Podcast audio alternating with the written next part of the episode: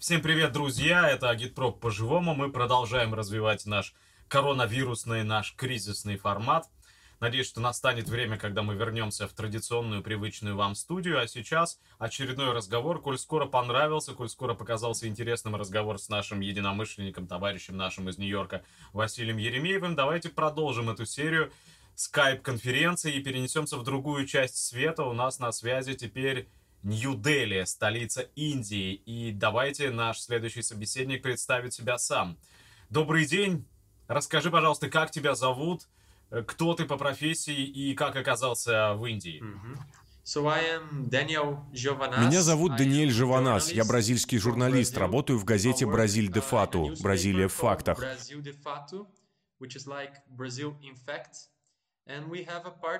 У газеты партнерские отношения с некоторыми редакциями здесь, в Индии. Я нахожусь в столице Индии, Нью-Дели, а сотрудничаю с двумя местными изданиями. Они называются NewsClick и People's Dispatch. Я говорю с вами из небольшой гостиницы, где нас поселили вместе с другими людьми, работающими на эти же издания. Сейчас я нахожусь в заперти, дожидаюсь возможности снова выйти на улицу и продолжить освещение событий, происходящих здесь, для бразильской аудитории, а также жду шанса вернуться домой в Бразилию.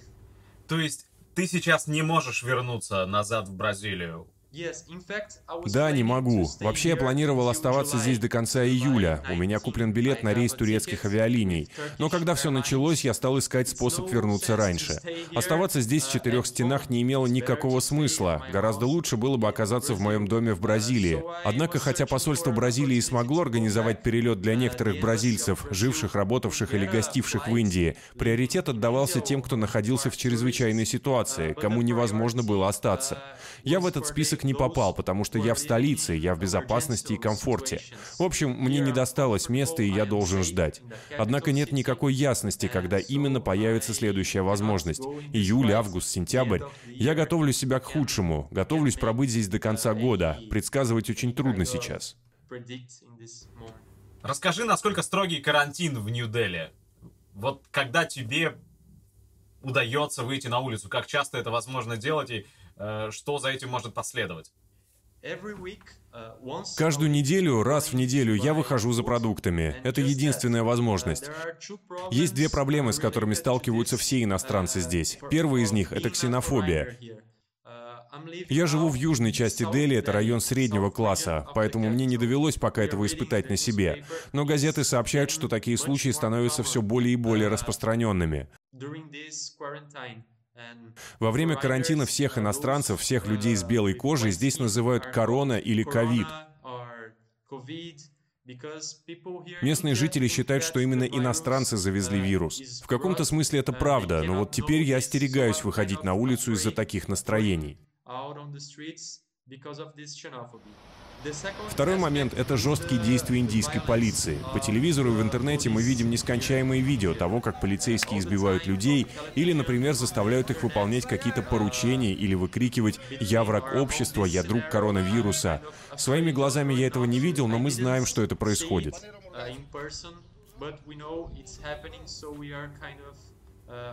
Ну вы там, по крайней мере, не замурованы, там есть хотя бы возможность видеть там солнце, небо или просто каменная стена за окном. Видно что-то yes, из окна? Yes, да, я могу видеть улицу. Я живу в глухом переулке, в квартале, где расположены кондоминиумы. Единственное, что я вижу, это как каждое утро на углу появляется торговец овощами с тележкой и как приезжает мусороуборочная машина. Больше ничего.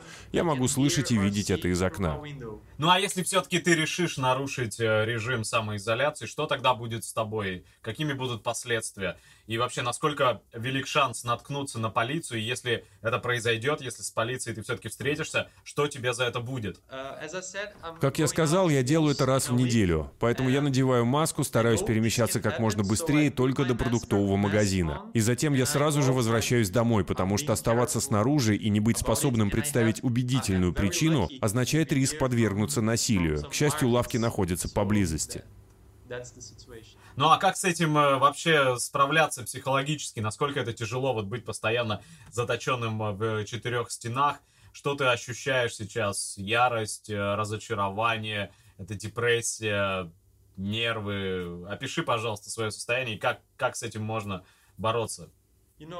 Сложно ответить. Хорошо, что я оказался здесь вместе со своей женой. Мы составляем друг другу компанию. Кроме того, я участвую в работе редакции, поэтому пока более-менее держусь. Но застрять в чужой стране, забыть о планах путешествовать и работать, быть вынужденным сидеть дома, трудно передать, что я чувствую. Но это абсолютно бессмысленная история. Сидеть заперти в Индии, очень интересной стране, где можно многое узнать и о многом рассказать. Теперь я жду новой информации, чтобы составить план на следующий месяц. Еще интересный момент, на который я хотел бы обратить внимание. Нью-Дели — это город, в котором воздух всегда очень сухой и грязный, до такой степени, что это видно любому, дышать очень тяжело. И вот сейчас, во время карантина, смог над городом рассеялся. Небо удивительно голубое. Огромная разница с тем, как это было до болезни и внезапно все поняли, откуда бралась эта самая грязь, да, в воздухе. Да-да, я уже написал об этом в газету. Одна из главных проблем здесь — это транспорт. Автомобили, авторикши, вот откуда берется смог. Сейчас, когда автомобили исчезли с улиц, когда с них пропали пешеходы, внезапно стало легче дышать и открылось небо. Практически никого на улицах, примерно с конца марта. Предполагалось, что карантин закончится в следующую среду, но мы знаем, что он будет продлен минимум до мая. А эти мелкие предприниматели, водители, рикши, о которых ты рассказываешь, э, как они относятся к карантину, к мерам правительства? Э, чувствуется ли раздражение? Ведь все эти люди теряют доход. Какие настроения вообще вот в среде мелкого и среднего предпринимательства, как у нас говорят? Почти 90% работников в Индии — это самозанятые. Это означает, что они остались без дохода. Правительство представило пакет мер помощи. Они могут получать еду, кредиты, субсидии. Но мы знаем, что бедных в Индии гораздо больше, чем тех, кому такая помощь положена. Поэтому люди рвутся обратно на работу. Протянуть этот карантин без мер поддержки будет просто невозможно. Думаю, в ближайшие недели мы увидим, как люди начнут покидать покидать свои дома и возвращаться на работу, невзирая на все действия полицейских. Просто потому, что иначе им будет не выжить. Тех продовольственных пайков, которые раздает правительство, будет недостаточно. Это просто рис и мука. Этого слишком мало для больших семей, которые остались без средств к существованию. Так вот, почему Моди запретил э, экспорт риса, да? Получается, что он предвидел заранее и готовился готовился к такому сценарию. Да, именно поэтому были приняты решения об ограничениях на экспорт некоторых видов продовольствия и медикаментов. Несколько часов назад Моди представил новый пакет антикризисных мер. Он состоит из 2,5 миллиардов долларов на чрезвычайные расходы сейчас и столько же на следующие 4 года. Я надеюсь, что этого будет достаточно, но для самозанятых ситуация остается крайне сложной. Если бы они были устроены легально, правительству было бы легче предоставлять поддержку компаниям, гарантировать занятость. В связи с тем, что основной способ трудоустройства другой, властям, даже если бы они хотели этого, очень тяжело влиять на рынок труда. Мы приближаемся готовимся к катастрофе. Мы знаем, что в ближайшие недели в газетах будет множество сообщений о голодных смертях. Мы знаем, что это происходит уже сейчас, но пресса работает менее активно, чем обычно. Это очень печально не иметь доступа к информации, но мы знаем, что помимо отсутствия доступа к чистой воде, голод становится очень большой проблемой для Индии. А вот такой вопрос, ведь отношения между моди и оппозицией, они давно уже очень прохладные, мягко говоря. Мы помним и массовые акции протеста, и э, общенародную, общенациональную кампанию по борьбе с негражданами, что вызвало всплеск насилия, и забастовки, которые проходили по всей Индии. Э, сейчас вот в новых этих декорациях может это привести к какому-то социальному взрыву? Yes. Uh, before the pandemic, до того, как началась пандемия, главной темой здесь была кампания насилия, развязанная индийскими националистами, индуистами. Это фундаменталисты, которые атакуют мусульманские общины, например, здесь, в Дели. В феврале и марте только за одну неделю погибало около 40 человек. Все это разжигалось группами, близкими к правительству Моди, и очень быстро разрасталось. Однако с приходом вируса и сами погромы и акции протеста против них закончились сами собой, просто из-за карантина. Все это переместилось в интернет и потеряло силу, потому что теперь все говорят только о вирусе. Я имел в виду, что если вокруг царят голод, э, разочарование, безработица, но в первую очередь голод, когда люди больше не могут удерживать себя в заточении, не требуют э, выхода на работу, просто для того, чтобы прокормить семьи. Возможно ли вот в этом случае новые беспорядки? Следует ли их ожидать? Да, это возможно, потому что в наибольшей степени риску умереть от голода подвержены самые низшие касты, а также представители мусульманского меньшинства. Одним словом, бедняки. Поэтому в ближайшие недели вполне возможны протесты против правительства. И дело тут уже даже не в политике, а просто в борьбе за выживание. Мы можем предположить, что для всех угнетенных настанет момент, когда им придется выйти на улицы, чтобы бороться за свое право не умереть от голода. Скажи, пожалуйста, а уровень преступности изменился как-то? Стало ли больше преступлений фиксироваться? Он рос очень быстро до начала эпидемии, рос параллельно с бедностью. Индия прошла через период экономического роста, но в то же самое время росло неравенство, бедность и голод. Я ожидал, что с началом пандемии рост преступности будет больше, но пока этого не наблюдается. Вопрос, э, который будет трудно объяснить, а если вот там, в Индии, вирусоскептики так называемые, то есть люди, которые ставят под сомнение вообще всю эту пандемию, которые не уверены в том, что им говорят правду, или наоборот, уверены в том, что им говорят неправду. Есть ли те, кто отрицает угрозу, я спрашиваю, потому что в России таких людей очень и очень немало. С февраля по март здесь распространялось множество сплетен и предрассудков. В WhatsApp и социальных сетях гуляли альтернативные рецепты борьбы с коронавирусом. Например, были очень популярны призывы пить коровью мочу. Вы знаете, что корова в Индии священное животное. Некоторые индуисты убеждены, что употребление коровьей мочи может предотвратить различные болезни, например, коронавирус. По сети стали распространяться видео с людьми, принимающими внутрь это лекарство. То есть здесь не было кампании отрицания опасности, зато здесь массово ищут нетрадиционные способы борьбы с ней. И это очень-очень пугает. В этом замешана религия. Не верьте тому, что говорит Всемирная организация здравоохранения. Они ничего там не понимают. Мы представители традиционной культуры. Наша народная медицина знает ответы на все вопросы. Вот как это выглядело здесь.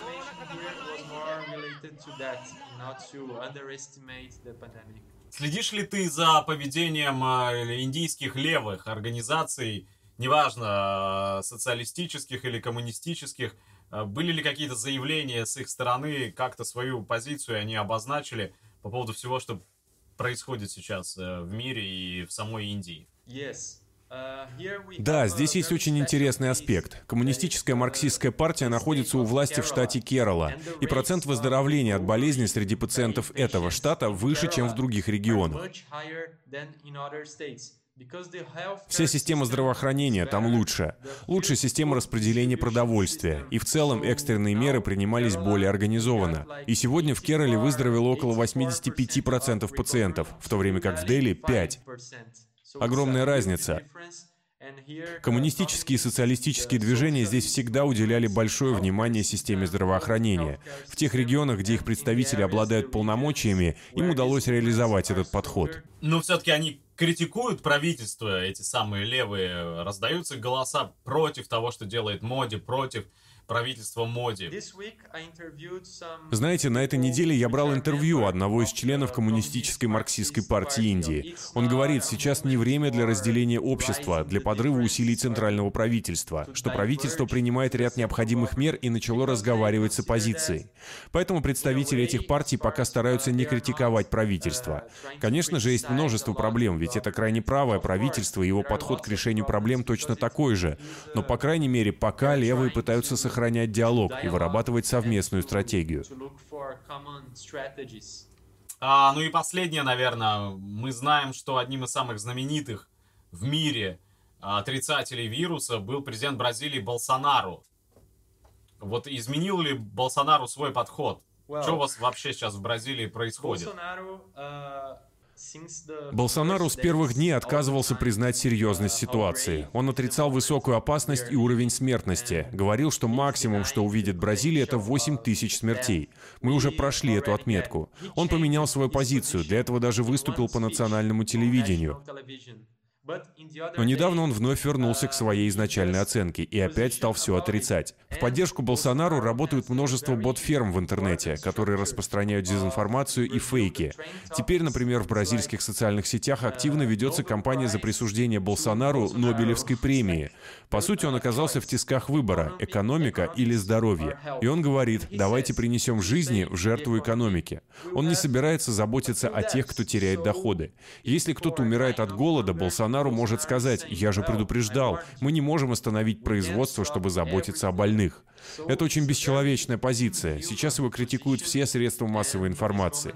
Оппозиция Болсонару растет каждый день. Но, похоже, его беспокоят только те 20%, которые его поддерживают. Остальные 80 его не волнуют.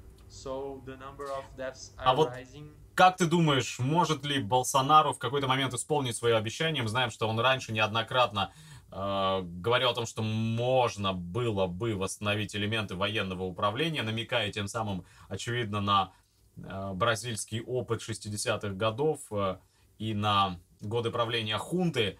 Может ли он исполнить такое свое обещание и пойти на восстановление военной диктатуры?